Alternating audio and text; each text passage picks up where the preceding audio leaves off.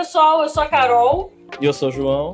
E esse aqui é o podcast Vinculados, um podcast sobre psicologia e muitas outras coisas. E hoje a gente vai trazer uma convidada muito especial, muito próxima da gente, que é a Bárbara. Bárbara, se apresente. Oi, eu sou a Bárbara. eu sou psicólogo, trabalho com a clínica. Desde a faculdade eu sempre me interessei muito pelo tema de gênero e sexualidade. Eu acabei seguindo a carreira de pesquisador, mestrado, estudando sobre masculinidade. E aqui a gente está para falar sobre clínica, sobre psicologia, sobre a vida e hoje sobre relacionamentos. Eu sou psicóloga clínica também. Atualmente estou atendendo online Estou gostando muito de atender online, inclusive. Eu também sempre me interessei muito por gênero e sexualidade, por vários outros assuntos. Eu tenho falado na minha página profissional pessoal sobre psicologia e cinema e temas relacionados à arte, e aqui no podcast, a nossa aposta, nós fazemos parte de um grupo, que é o Grupo Vínculo, e resolvemos nos juntar para falar sobre assuntos variados da psicologia, já que a gente tem muito interesse por essa área, que é a nossa área. E hoje a gente vai trazer uma convidada que estudou com a gente na faculdade, que é muito nossa amiga, pessoalmente, para além de psicóloga maravilhosa, que é a Bárbara, que estudou muito sobre relacionamentos no, na época do TCC, ela pesquisou bastante, é bem entendida desse assunto. Então, Bárbara, fala um pouquinho sobre, seu, sobre você e sobre seu TCC pra gente. Oi, gente, eu sou a Bárbara, eu sou psicóloga clínica também. É isso, eu entrei na faculdade lá na UF junto com o João e com a Carol. E no, no meu TCC eu resolvi falar sobre algo que eu já meio que falava ao longo da graduação, assim, qualquer trabalhinho que botava trabalho livre, eu falava, opa, é aqui aqui que eu vou falar disso, que é sobre relacionamentos amorosos, assim, né? Botando um geralzão, né? Porque lógico que meu trabalho é mais circunscrito que isso. Então, eu me formei um pouco depois do João e da Carol, me formei no início desse de 2020, né? E o título do meu TCC foi A Construção de Verdades e Padrões nos Relacionamentos Amorosos Contemporâneos. Eu cheguei nessa coisa dos relacionamentos porque eu, desde novinha, sempre fui muito romântica e apaixonada, assim. Me lembro de me apaixonar por inúmeras pessoas ao longo da minha vida, assim. Muitos amores platônicos. E quando eu tinha uns 15 anos, eu, eu descobri um filme, assim, porque eu gostava muito de listas top 5 qualquer coisa, e eu descobri um site sobre isso que falava que tinha se inspirado num filme.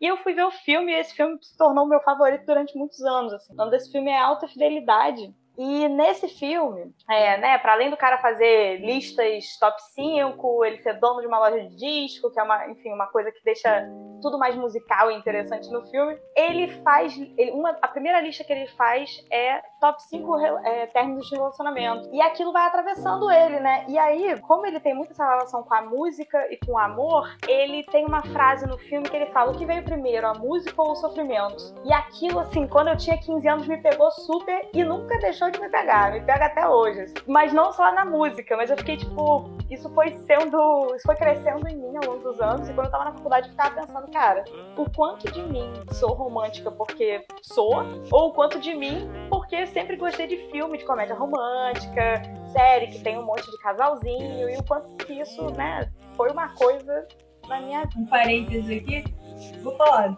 Esse filme, ele foi um dos meus filmes favoritos por muitos anos e ainda é. E eu, tipo, comecei a gostar de cinema. Você começou a gostar muito de pesquisar sobre relacionamento. Eu comecei a gostar muito de pesquisar sobre cinema. E esse foi um dos motivos, né? Eu amava esse filme. Ninguém conhecia esse filme. E eu ficava assim, nossa, como as pessoas não conhecem. Alguém tem que falar sobre ele. Estamos separadas na, na maternidade eu penso isso, né? Porque a gente tem aí uns genes muito esquisitos. Eu tenho que pois ver é. esse filme então, vai que acontece alguma coisa na minha vida também. Pode ser, pode ser. Então, inclusive fica aí uma curiosidade para vocês e para os ouvintes. Hoje em dia tem uma série porque esse filme é baseado num livro que eu também li anos depois de ter visto o filme, e que a série é baseada nos, nos dois, só que ela faz pequenas modificações, o que torna ela assim muito, muito atual. Ela é uma série do ano passado, né? Ela lançou em 2020, e ela, em vez de ser um cara, como é no filme, como é no, no livro, é uma mulher negra, e os amigos também mudam, assim, então tem, tipo assim, uma representatividade em alguns,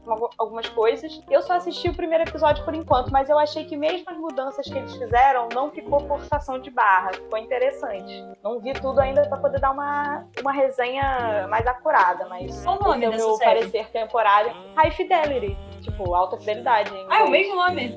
É do Hulu a série. Então você tem que achar aí por meios alternativos, vamos colocar dessa forma. Enfim, mas aí eu fiquei pegada nessa frase desse filme. E aí eu resolvi, tipo, eu, eu queria fazer uma coisa com mídia e amor, assim. Até pensei em mudar pro curso de mídia, enfim, a coisa da mídia sempre me atravessou muito, a coisa do amor também. E eu juntei essas duas coisas e falei, vai ter que ser isso para tornar o TCC um pouco menos desagradável, porque assim, eu não sei para vocês, mas para mim o TCC é um período, foi um período meio punk e eu sabia, eu sabia que ia ser, porque eu não curto muito a parte de escrita. E aí eu resolvi fazer grupos para poder tornar o meu TCC menos teórico e mais prático. Resolvi fazer grupos, três, três encontros que eu, que eu pudesse transmitir algumas cenas de série, porque eu sempre vi muitas séries, fossem disparadores de conversa sobre as coisas do relacionamento. E aí eu assisti, putz, muitas e muitas e muitas horas de série, de coisas que eu, que eu achei. Selecionei quatro séries que eu achei que podiam ser interessantes. Selecionei pequenas cenas de, de dessas séries que assistindo uma cena você não ia perder nada, né? E entender o contexto. E aí eu tive que aprender a editar cena e eu marquei os encontros e eu só consegui fazer acontecer um. Porque os outros encontros eu não conseguia ter público suficiente. Ficava só três pessoas, eu achava muito pouco. Acabou que esse primeiro encontro foi então o que deu o que deu corpo ao TCC. Porque eu fiz só um, conversei com a minha orientadora, ela falou: "Cara, tem bastante material aí,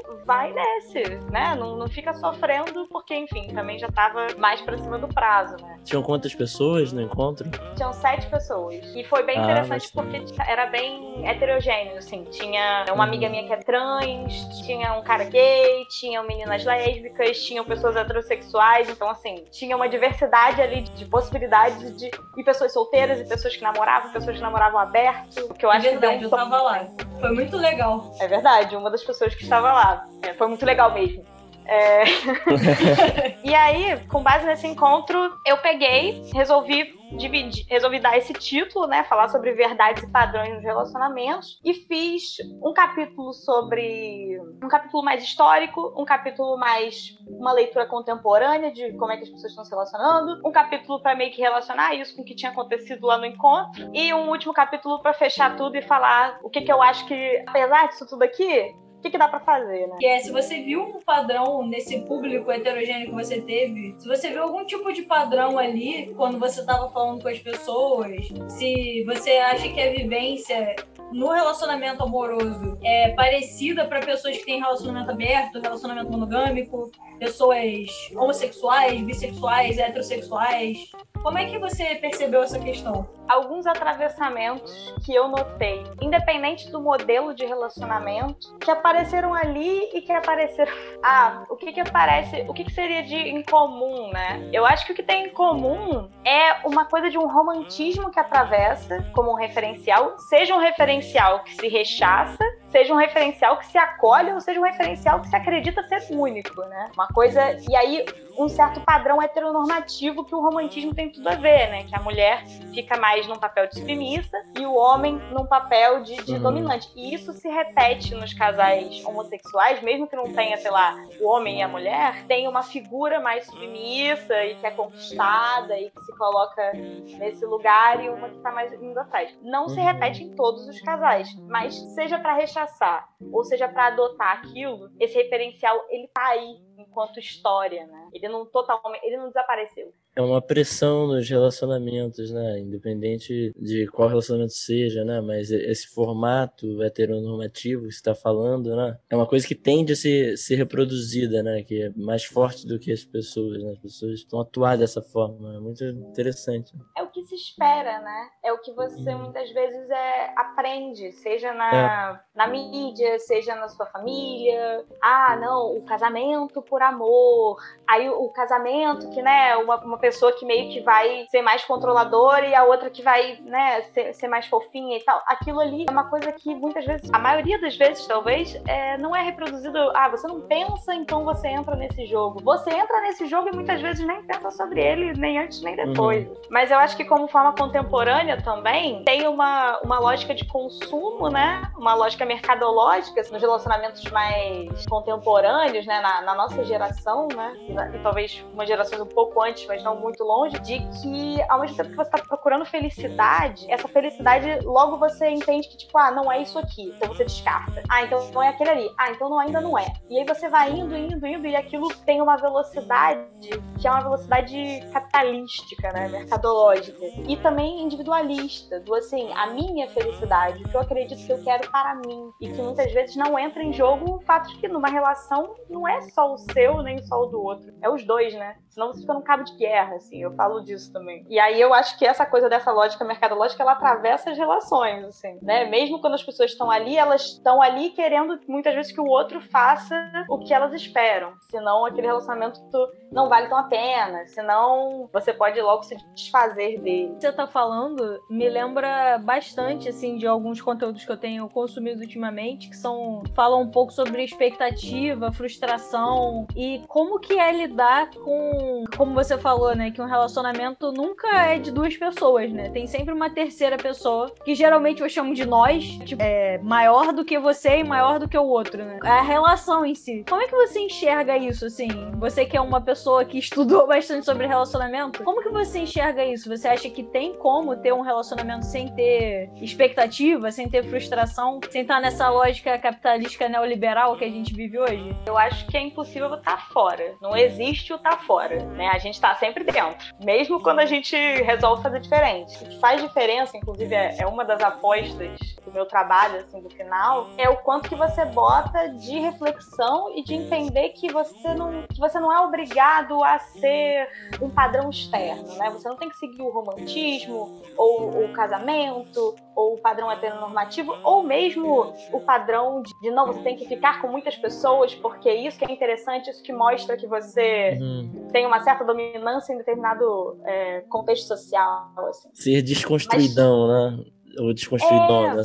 sexualmente e amorosamente, né? Porque isso é construir outro padrão, né? Que então você, sei lá, a pessoa mais evoluída sexualmente é a bissexual, porque então ela tem todas as possibilidades. Ou a mais evoluída em relacionamento é a dos relacionamentos abertos, quando na verdade nada garante, nada garante nada, né? O que garante, o que garante não, né? Mas o que busca uma autenticidade, eu acredito que tá nessa linha de você perceber os referenciais e você entrar num jogo com eles, assim, você, não, beleza, existe um romantismo, mas como é que eu quero atuar diante disso? E o que que o outro quer, o que que eu quero e o que que a gente pode fazer sobre isso para entrar num acordo, assim. E não uma coisa tipo, olha, você não está sendo como casal XYZ.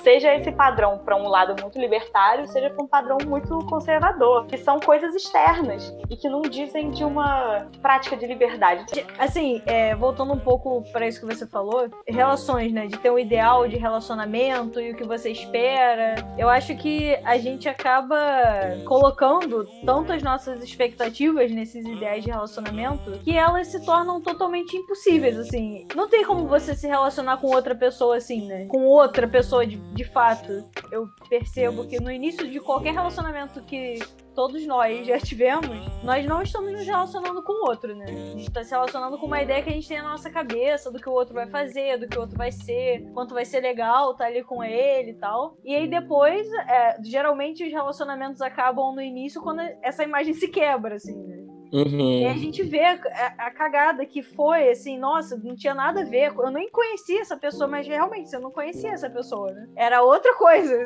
Assim, você eu... vai começar a conhecer. Acho que o desafio de você se relacionar de uma forma mais autêntica é justamente isso. Você não, eu não acho que é possível você não ter expectativas em absoluto, você não ter um ideal. Acho que isso não é possível. Eu não acredito nessa, nessa quase que uma tábua rasa, assim, de você não imagina nada, né? Eu acredito que você é, é possível você prestar atenção em você e perceber o que que. Não, eu tô esperando isso do outro, mas por que eu tô esperando isso do outro? O outro realmente me falou que ia me dar isso? Ou, ou eu tô imaginando isso? Será que ele algum dia vai ser capaz de chegar nesse ideal que eu gostaria? Assim? E o quanto que, se ele não chegar, o quanto que eu posso lidar com aquilo? O quanto que aquilo é inegociável ou não para mim? Né? O quanto que eu quero me relacionar?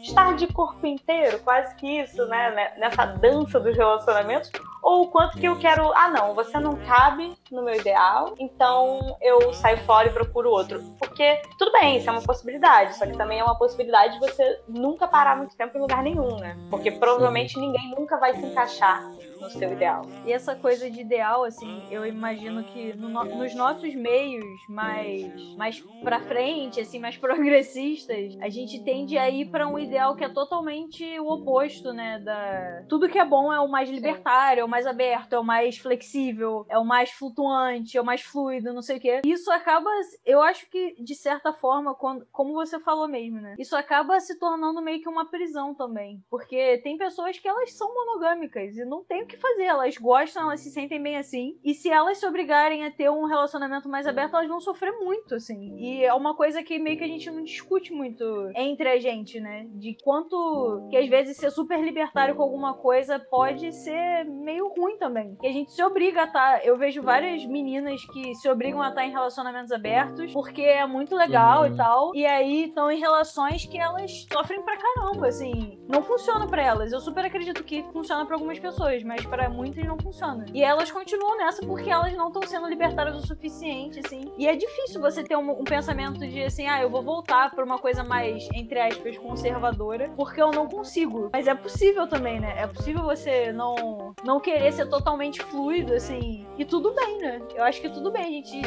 perceber os nossos limites também. É porque não tem a ver com, ah, qual é o melhor padrão. Os padrões são históricos, né? O amor em si, ele é socialmente construído. É a minha aposta e a aposta dos autores com os quais eu estudei. Ele, é, ele não é universal, não é o mesmo amor, nem geograficamente falando em todos os lugares e nem em todos os tempos, né? Então, assim, acreditar que o melhor é ser, é ter um relacionamento fechado ou o melhor é ter um relacionamento aberto, é sempre ilusório, porque não tá dizendo de você, do outro, da relação que você tá tendo, tá dizendo de algo que vem de fora e que alguém fala, não, o certo é esse aqui. Mas será que esse é o certo para você ou será que é o certo para você nessa relação, né? Porque também pode ser o certo em uma relação e não na outra, para um mesmo você, que nunca é o mesmo. Mas enfim, isso aí já é outra história. Mas então, você, o que, que você pesquisou, assim, historicamente? O que, que você meio que descobriu quando você estava estudando sobre relações? O que, que eu meio que descobri, que eu achei, assim, interessante? É, que chamou então... atenção, assim.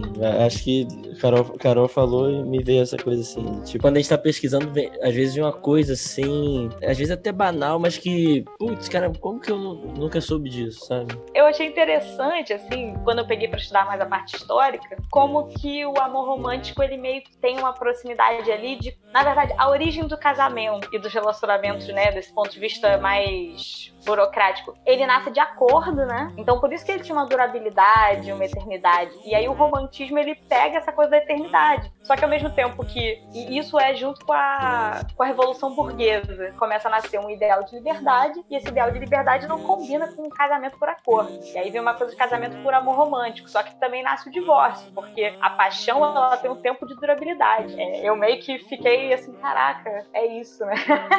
a, a coisa, a liberdade também muitas muitas vezes diz de uma, de uma não eternidade, né? E aí tem a ver também com um pouco dessa coexistência de referenciais atual, né? Que ao mesmo tempo que a gente quer felicidade o tempo todo, e a felicidade, ela não é o tempo todo, né? Não existe felicidade o tempo todo com nada. E aí a gente, ah, não, não tô feliz, então vou para outro muito rapidamente. A gente também quer eternidade, não, o amor que dure para sempre, né? São duas coisas que são até meio incompatíveis, dependendo. Não sei, acho que essa foi uma das coisas. E tem muito a ver com o que você falou, né? De, da lógica capitalista, né? Do, do, amor sendo. os relacionamentos, o amor sendo envolvido aí, né? Como um produto. Me lembrou muito o Bauman, né? Que no livro dele ele fala isso. Não sei se. Eu não li o Bauman, mas eu li pessoas que leram ele. Ele fala. Eu li tem algum tempo e ele, ele dá exemplos, ele traz muitas situações e muitas. Essa é uma grande questão para ele, né? Não só o amor, mas de como as, os relacionamentos e o amor foi se tornando um produto, uma coisa a ser consumida, né? Que é exatamente o que você tá falando, né? Interessante. E que e faz essa coisa tipicamente capitalista, né? Da insatisfação, insatisfação. A partir do momento que você tem, você já está insatisfeito com aquilo, porque não é aquilo, não é aquilo. E os relacionamentos entram nesse jogo, né? De nunca é aquilo, nunca é aquilo. A gente não suporta, né? Que a pessoa não é o que a gente queria e, e não vai ser. Ah, é é isso, se, se, não cabe na nossa idealização, principalmente a nossa idealização é o que a gente imagina que vai ser feliz. Eu só vou ser feliz se eu tiver um cara X, Y, Z, não sei o que, não sei o que lá. Só que aí você chega lá na vida real, não existe aquela pessoa, né? Aquela pessoa existe naquele filme bonito que você viu. E aí, se você não tem, se você não se flexibiliza para lidar com isso, pode ser fatal para aquele relacionamento. Porque você vai entender que não é ele ainda. Vai ser o próximo, vai ser o próximo, vai ser o próximo e fica nessa, nessa busca eterna pelo que não existe. Relacionamentos com pessoas já são muito difícil. A gente tem, tem, que trabalhar no relacionamento, trabalhar com as duas mãos, assim, botar a mão na massa e, e ver as coisas e se comunicar e lidar com outro ser humano. O ser humano é muito difícil. Então, assim, para você estar tá em qualquer tipo de relacionamento, você já tem que querer muito. Para você estar tá com relacionamento, de certa forma, para estar no relacionamento, tem que escolher estar com os defeitos da pessoa também, né? Muitos defeitos. As pessoas geralmente têm muitos defeitos. Eu, então, eu, eu falo por mim, não tô falando das pessoas, né, no geral. Todo mundo tem muitos defeitos, assim, então é, é uma escolha muito consciente que quando acaba a paixão você tem que escolher, assim, será que vale a pena eu estar com essa pessoa? Porque vai dar um trabalhão e nunca vai Mas ser isso, assim trabalho. Isso também é um perigo, né? Isso é outro tipo de perigo, assim, porque esse discurso que faz todo sentido sobre uma lógica de se você não souber, souber suportar o que é difícil, de fato você não vai ficar muito tempo em lugar nenhum. Mas se você também entra na lógica do amor romântico, de que o amor tudo pode, o amor uhum. tudo supera, aí você tem relacionamentos abusivos. Você tem muitas situações de sofrimento produzidas por isso, né? Não, é, gente, não tô defendendo relacionamento abusivo, tá? Nenhum relacionamento, mesmo que seja com a pessoa mais perfeita do mundo, que é impossível, vai ser sem trabalho. Nenhum. Trabalho. Relacionamento é trabalho. Seja amor, amigo, qualquer coisa é que o amor é mais próximo, né? E a intimidade, ela traz um trabalho maior. É, eu não sei, a gente. Acho que não dá pra falar por todos os relacionamentos, né? De, sei lá, tem, sei lá, uma pessoa que você vai conhecer assim, distante, vai falar que tem um relacionamento perfeito. Quem, quem sou eu para duvidar, assim, né? Mas eu, eu acho que, que é mais é mais suspeito, assim, sabe? Eu fico mais desconfiado quando, quando a pessoa tá com alguém perfeito, um relacionamento perfeito, do que quando a pessoa tá num relacionamento com seus, com seus problemas, com aquilo tudo que a gente já conhece, né? Eu acho que assim, pode ser até no começo, você pode até achar a pessoa perfeita. Mas com o tempo, sempre existe questão. Se você acha a pessoa. Talvez até assim, você continuar achando a pessoa tão perfeita que você não é bom o suficiente para aquela pessoa ou ciúmes, seja da outra pessoa, seja seus. Ou você vai morar com a pessoa e é isso, né? As pessoas têm hábitos diferentes. Aquela pessoa larga a pasta de dente aberta e aquilo é um inferno para aquela outra pessoa. O, os, as pequenas coisas que incomodam podem ser muitas. Ou então não tem problema nenhum. E aí eu já vi, já conheci gente que a questão era que não tinha problema nenhum. Uhum. Vira uma coisa tanto fez quanto, como tanto faz, né? Tipo assim, às vezes. Não tem desafio. Não, Indiferente, né? Indiferente. Parece que tá tudo muito ok, mas assim, que, como assim tá todo mundo ok? Né? A vida não é ok nunca. Por que, tá tudo ok aqui? As pessoas. Porque a maluquice, o trabalho, não tá nos relacionamentos, tá no existir, né? Os relacionamentos são só uma, uma das coisas que dá trabalho, mas tá dentro de uma grande coisa que dá trabalho. Tem algumas pessoas que funcionam no esquema de que se elas não estão lidando com uma crise externa, elas estão lidando com uma crise interna. Então pode Sim. ser super insuportável para elas também não estar tá em crise no relacionamento, né? Porque aí fica muito mais fácil de olhar para dentro. Mas isso não é uma regra, tá? Só, mas realmente existem pessoas que são assim. É mais difícil um pouco de, de não estar tá em crise. Nós somos psicólogos, né? Então, é, e a gente atende pessoas e tal. E no consultório chega muita gente com questões, né? Com relacionamento, com amor, com a vida sexual, com essas coisas. Como que foi essa relação entre atender e a sua pesquisa e o que você pensa sobre relacionamentos? Isso apareceu para você? O que apareceu no consultório também? Olha, curiosamente, de todos os pacientes, assim, dos estágios que eu fiz, do que eu atendo atualmente, eu só me lembro de um caso que era questão de relacionamento. Todos os outros, assim, não é que nunca apareceu nada, mas era uma coisa assim tão rara, tão pincelada. Isso é muito engraçado para mim, na verdade, porque justo eu que tenho uma aproximação com o campo, os pacientes que aparecem para mim são outras questões. São questões de saúde, tudo bem que é isso, né? Tem uma aproximação com o hospitalar, mas também são questões de ansiedade, de depressão depressão, mas de relacionamento. Mas quando apareceu, foi bem antes do meu TCC, se não me engano. Assim, foi bem interessante poder ver também o, o quanto que uma coisa interessante para ser dito aqui é que, para as pessoas que estão ouvindo, é que a gente não trabalha com, as me com a mesma linha teórica, né? Nós três. Cada um de nós trabalha com uma, pelo que eu sei, né? E é verdade, né? Nem tinha parado pra pensar nisso. Então, eu fiz estágio na fenomenologia existencial. Eu acredito que eu fico numa interface entre a Fenô, como é um jeito carinhoso de chamar, porque tem um nome muito grande, e a, e a psicologia social, porque tanto fiz estágio, quanto, enfim, milhões de aproximações. Meu TCC é muito na social, então não tem como. É isso, né? Acho que Carol, você é da social, mais ou menos. É, assim, eu Carol sou é da da esquizoanálise. esquizoanálise, e, mas eu tenho uma aproximação de pesquisa, assim, muito, muito forte com psicologia social, né?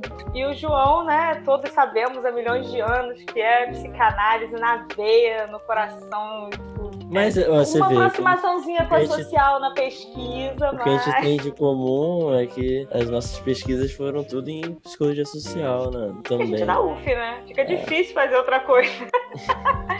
Essa eu acho que é uma piada que super tem a ver com estar aqui, inclusive, mas assim.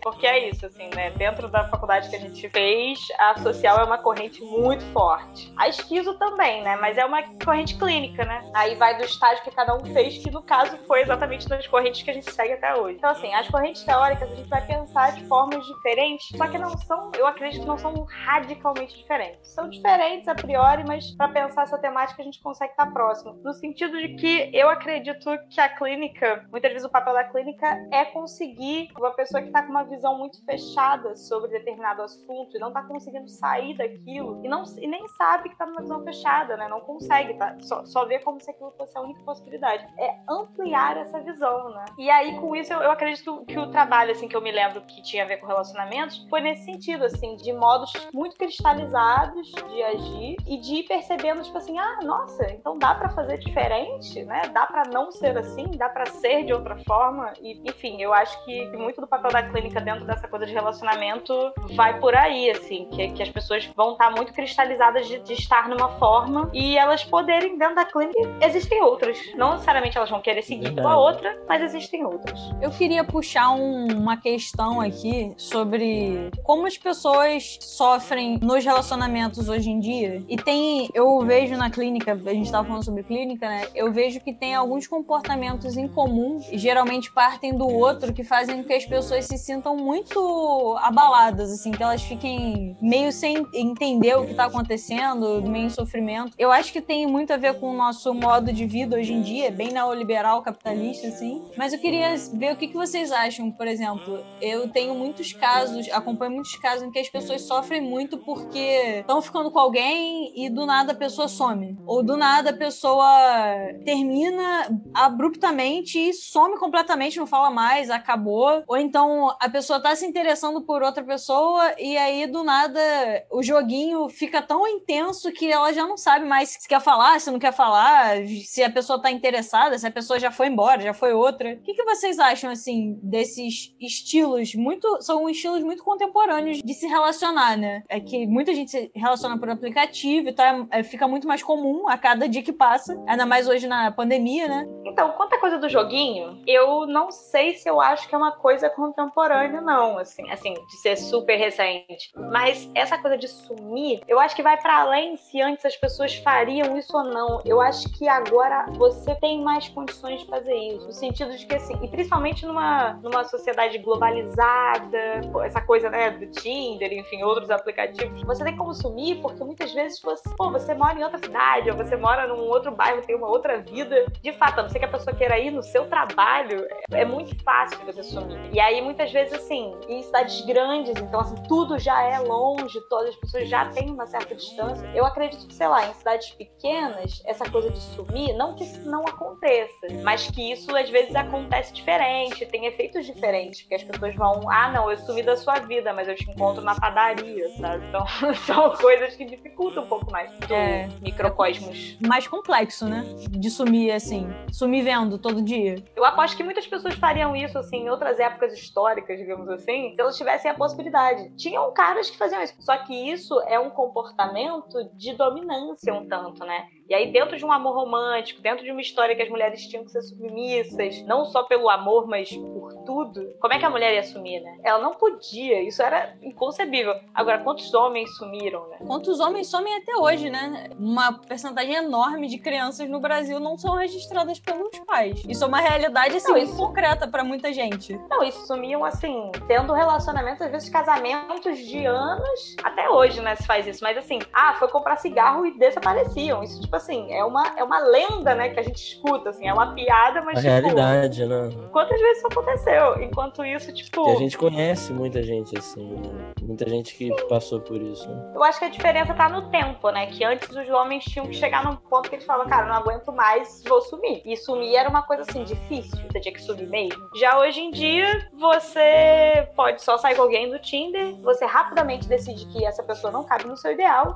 você decide que não quer mais falar com ela, e você realmente tem como sumir sem que você tenha que mover nada da sua vida, né? É só você não responder mais. A pessoa vai realmente atravessar duas horas de trânsito só pra ver se você tá vivo, tendo saído uma, duas vezes? É muito louco isso. Eu não tinha pensado, não tinha me atentado tanto pra esse viés de gênero que você trouxe. Normalmente os homens que fazem isso, né? Que eles somem. É óbvio que mulheres também fazem isso em menor escala, mas os homens estão sumindo assim historicamente né, das relações, das responsabilidades afetivas e e isso é muito cultivado socialmente, né? De que o cara ele pode estar em vários espaços, ele pode estar em várias relações e a mulher realmente ela tá fixa ali, né? A mulher tá no lar mesmo. Geralmente ela tá num ambiente emocional diferente, né? Tá muito mais ligada à família, tá muito mais ligada à relação em si do que o homem. A estrutura espera que as mulheres sejam mais sentimentais, sejam mais ligadas a essa coisa da figura do cuidador e tal. E assim, historicamente, quando o homem abandonava o casamento ia viver a sua vida, ah, é um homem solteiro. No máximo, ele cometeu um pequeno erro. No máximo. Mulher solteira era um escândalo. E hoje em dia, uma mulher solteira ainda pode escutar o nossa, mas você vai ficar pra tia? Não é mais um escândalo, mas ainda é uma coisa, né? Um homem solteiro de, de 50 anos, de 40 anos, ele é super desejado, dependendo do contexto. Já uma mulher da mesma idade, ela não, não é a mesma, o mesmo acolhimento. E é isso, né? As coisas que eu tô dizendo, e que eu acho que, enfim, todos nós aqui estamos dizendo, a gente não quer dizer a título de obrigação ou de universalidade, mas de um certo padrão social que se repete. É lógico que você pode conhecer. É que é a mesma coisa, né? Existem mui- existe uma taxa muito alta de divórcio. Ah, mas eu conheço um casal que tá casado há 60 anos. Não, eles existem, né? Mas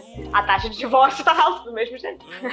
Eu pensei em um assunto polêmico, é das redes sociais, né? Redes sociais, e eu acho que engloba um pouco um outro assunto que é fazer simbiose com o outro, né? Que é como que existem casais que a gente olha nas redes sociais e eles têm perfil juntos, veem tudo um que o outro faz, e isso pode super funcionar pra eles e podem ser bem prejudiciais pro relacionamento. O que, vocês acham sobre isso? De estar em redes sociais se relacionando e de controlar as redes sociais do outro? Mas é uma resposta a, no âmbito pessoal, no âmbito profissional, nos dois. No sentido, tipo assim, o que eu penso pessoalmente pra minha própria vida é nem pensar que alguém vai abrir minhas senhas de nada. Assim como eu não vou abrir a de ninguém. Mas isso é apenas uma forma de pensar. Não Uhum. acho que é a melhor forma, ou a única forma. Acho que é a minha forma. Assim, tem um texto do Guattari da Ronique, assim, que diz disso, assim, de você. Você fica nessa relação simbiótica com o outro, muitas vezes porque você acredita que se você não tiver, aquilo é aterrorizante, né? A experiência de você não estar totalmente unido com o outro. Pode ser que então o outro te largue se você não tiver completamente no controle e o outro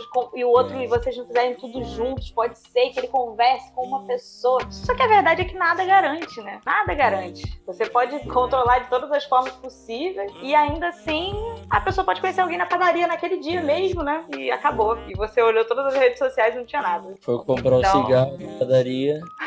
aí foi- Pois é. É, É muito doido, né? Porque meio que o apaixonamento é assim, sem. Óbvio que você investe no amor, assim, mas geralmente o apaixonamento ele é totalmente sem previsão. Você não, não consegue ter esse nível de controle sobre ninguém, nem sobre você mesmo, né? O problema é isso, né? Você acredita que você tem. Você acredita que se você olhar tudo, você a pessoa vai continuar ali e que se você dominar. Só que isso já é uma forma capitalística, né? Um domínio sobre o outro. Você não está se relacionando com o outro, você tem que dominar o outro para estar junto. E aí ficam duas pessoas, uma tentando dominar a outra e tentando ser um só, só que não é um só, né? E aí eu acredito. Uma né, disputa, né? Pessoalmente, não só uma disputa, mas uma coisa assim de não, então se estamos aqui controlando, vai funcionar. Já conheci casos pessoalmente de haver uma traição, isso amigos de adolescência, haver uma traição e aí a menina topar voltar com o cara sob, sob certas regras de assim, você não vai sair com outros seus amigos sem mim, você não vai fazer basicamente nada sem mim. Só que aquela relação vira uma tristeza, né? Porque ele pode sair sozinho, ninguém pode fazer nada sozinho. Eu acho que chega um momento que também você não tem mais assunto pra contar pro outro, porque tudo que você faz é com o outro. Você não tem a sua individualidade, assim. Eu acredito que é necessário você preservar certa individualidade para você ter até assunto com o outro, você ter desejo para saber o que o outro tá fazendo, e não apenas algo que você tá fazendo pra, pra eu poder falar para você não fazer, ou algo do tipo. Sem ser de um tom inquisitório, de cobrar. Tem pessoas que entram em relacionamentos e viram outra pessoa, automaticamente. Se você gosta de carne, eu amo carne. Se você gosta de jogar pôquer, eu amo pôquer. E isso eu acho uma coisa um pouco assustadora, assim. Se a pessoa terminar com você, ou se acontecer alguma quebra, alguma coisa, o que que ficou seu ali, né? O que que ficou seu? Você abriu mão de tanta coisa pela pessoa e o que meio que sobrou dessa relação, assim. Eu fico questionando um pouco disso, assim. Óbvio que a gente não, não consegue estar no relacionamento mantendo 100% a nossa individualidade, porque aí também não existe relação. Nenhum dos dois extremos, né? Não existe muita relação em nenhum dos dois extremos. Então, eu acho que, que dá, é possível você ter tranquilidade com isso, assim. Tem gente que meio que se transforma, mas também o quanto que a pessoa não se transforma para fora, né? O quanto que é o que a gente olha, mas na verdade a pessoa, entre aspas, dá seus pulos. É, e não do ponto de vista de traição necessariamente, mas dá seus pulos, assim, tem seus momentos só, ou tem seus momentos com seus amigos, assim. Mas eu acho, né, pessoalmente e talvez até profissionalmente, eu acho que assim, eu aposto num, formas mais libertárias. Não libertárias no sentido de, ah, você tem que poder ter sempre um relacionamento aberto ou algo do tipo. Mas libertário no sentido de nada que seja totalmente aprisionador para você. Ah, então eu só posso fazer isso, eu tenho que viver dessa forma, não existe outra forma. Eu não aposto nessas formas de viver. Assim, eu aposto em formas que você liberte a si mesmo e ao outro, né? Mesmo que essa liberdade seja, ah, eu acho que a gente fica melhor sendo monogâmico, por exemplo. Eu acho que isso é mais libertário pra gente do que tentar ser legalzão num relacionamento aberto e sofrer os dois e ficar aprisionado num sofrimento porque tentou ser muito legal, né? Tentou ser muito diferente. Isso acontece muito, né? Das pessoas ficarem sofrendo para tentarem corresponder a certos padrões, como você falou, né? Independente do, do padrão, né? Como se aquilo fosse uma garantia, né? De que vai dar certo, de que vai manter aquele amor de alguma forma, né? Seja por relacionamento aberto, seja por relacionamento monogâmico, como, como se fosse uma garantia de que aquilo vai ficar intacto, de que não vai ter quebra, não vai ter, não vão ter problemas, não, não vão ter reconstruções, né? E não rola, né? Não rola um relacionamento intacto, não passa por problemas, por quase términos, por quase términos, por crises enormes e, e tal, assim, assim como a, a vida, né? Eu acho que tem um pouco disso, assim. Nos relacionamentos a gente projeta muito isso, né? De não querer enfrentar a instabilidade que, que tá a todo momento na nossa experiência, as frustrações, tudo, né? E aí vira como se fosse uma coisa de outro mundo, né? Você se relacionar com alguém e aquela expectativa enorme e tal e tal. E, e quanto maior a expectativa, maior o tombo, né? Normalmente não tem ditado. É preciso estar aberto para viver o que vier, né? Aí então tentar se colocar diante do que apresenta, né? Nossa, acho que ficou um pouco complexo isso que eu falei, mas para mim ficou claro. Não sei, assim, você tentar estabelecer, ah, quando acontecer, se alguém me trair, isso é sempre ilusório, né? A gente tenta, lógico que a gente pensa, a gente conversa no meio do bar e tudo mais, mas isso tudo é ilusório. A gente só sabe como que a gente vai agir quando for traído, ou como uhum. que a gente uhum. vai agir se a gente mesmo, né, se, se acabar traindo, a gente só sabe quando acontecer. E aí, então, será que a gente é obrigado a agir de acordo com o que disseram? Ou a gente pode pensar, não, beleza, isso aconteceu. E aí, né? Pessoas que se endurecem nas coisas, acho que tendem a sofrer mais, né? É, não que também seja super aberto ao, ao viver te proteger do sofrimento, mas você lida com o sofrimento. Você não simplesmente fica desesperado. Você lida, você estou sofrendo e vou passar por isso. É um momento. Faz É, parte. Porque o sofrimento vai vir, né? É, o sofrimento vai vir. Ele, independente de você tentar fugir ou não, não importa o quanto você tente controlar o outro pra não acontecer uma, uma traição. Porque se for pra acontecer, vai acontecer. E se não acontecer nunca, você pode ainda assim lidar com sempre o sofrimento por antecipação do pode ser que aconteça. E muitas vezes isso é pior do que de fato acontecer. Isso que você tá falando, assim, que a gente tá conversando, me faz pensar que a maioria dos nossos problemas no relacionamento, além de óbvio, tem pessoas que se relacionam com outras pessoas que são muito ruins pra elas, né? Tem relacionamentos abusivos, tem relacionamentos ruins mesmo, mas pensando no universo de relacionamentos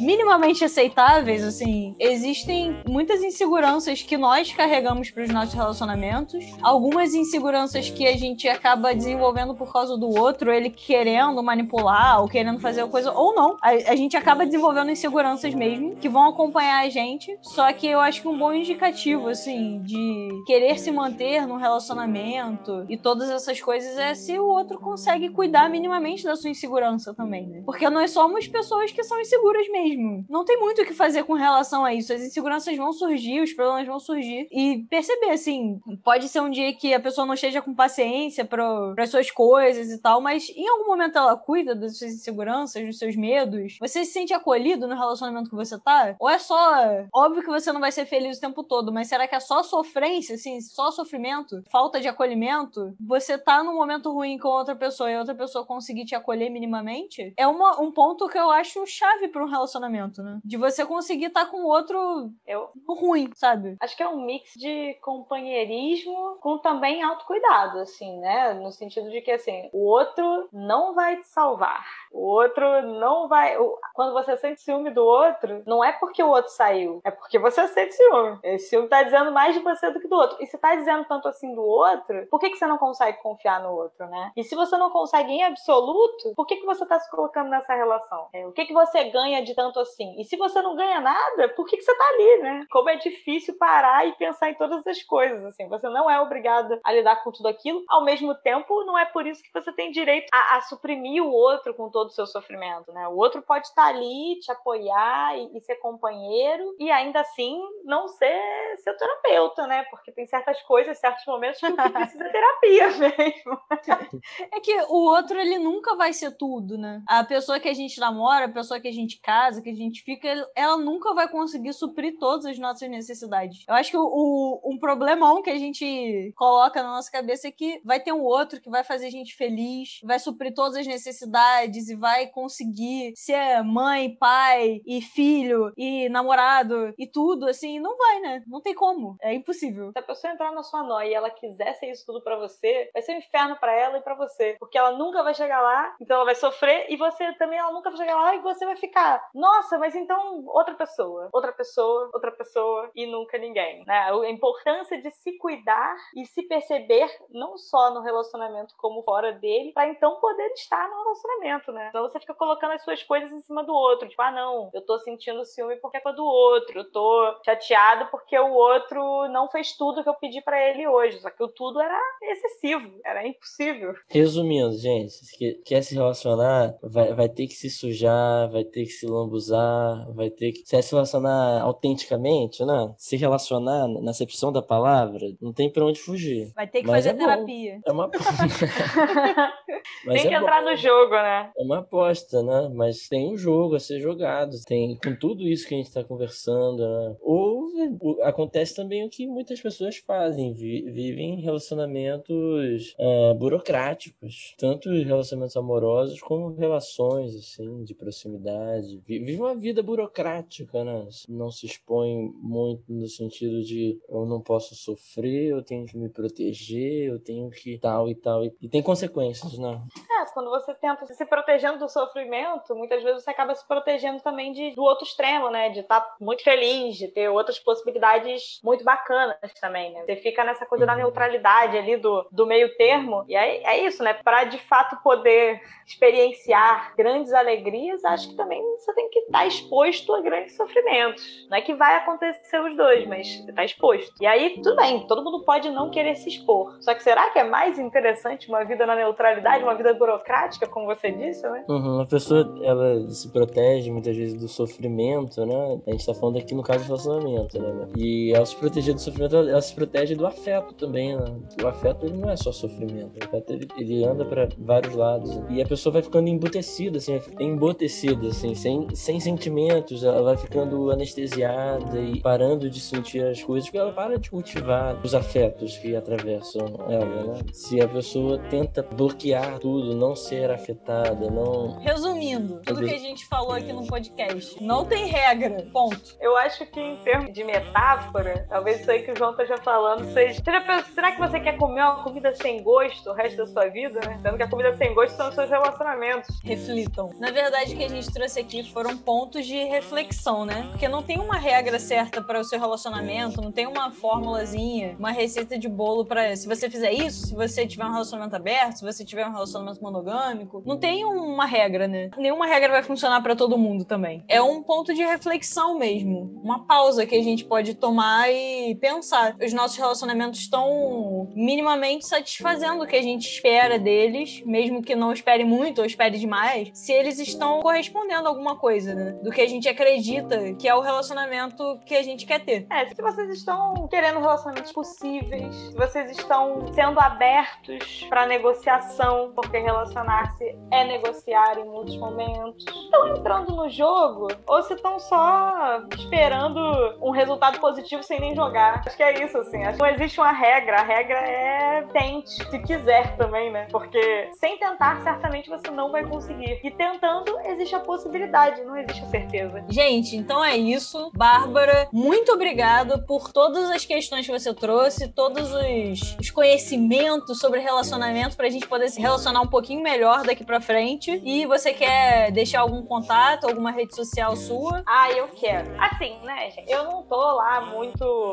Instagrammer, porque eu não sou tão das redes sociais, mas, bem, trabalho como psicóloga clínica, né? Quem tiver interesse em fazer terapia, pode me procurar, ou pode procurar a Carol e o João, né? Olha aí, nós três somos gente fina. Trabalhamos diferente, mas parecido. É, o meu Instagram é barbaraferreira.psi. É fácil, galera. Então, assim, se tiverem interesse, eu tenho um tempo que eu não posto lá, mas eu fiz algumas reflexões sobre relacionamento, sobre mídia, especialmente sobre esses dois temas, assim. E aí, caso interesse, só dá uma olhada. É um Instagram muito bonito, visualmente, com muito conteúdo. É verdade. De verdade, de verdade mesmo. Eu vou deixar os Ai, links gente, de todo um mundo pouquinho. na descrição do podcast. E podem me encontrar no Instagram psi.anacarolinacota. Eu também tô no Instagram da Grupo Vínculo, vai estar tá aqui na descrição. E o João, vocês podem encontrar no Instagram. Ó, oh, o Ana Cota tem dois T's o Cota, tá, galera? Carol esquece que as pessoas não sabem escrever o nome dela. Eu tô no Instagram psi.joaonascimento e no Instagram do Grupo Vínculo também. Um abraço, um beijo a todos. Valeu, pessoal. Até o próximo. Valeu, galera.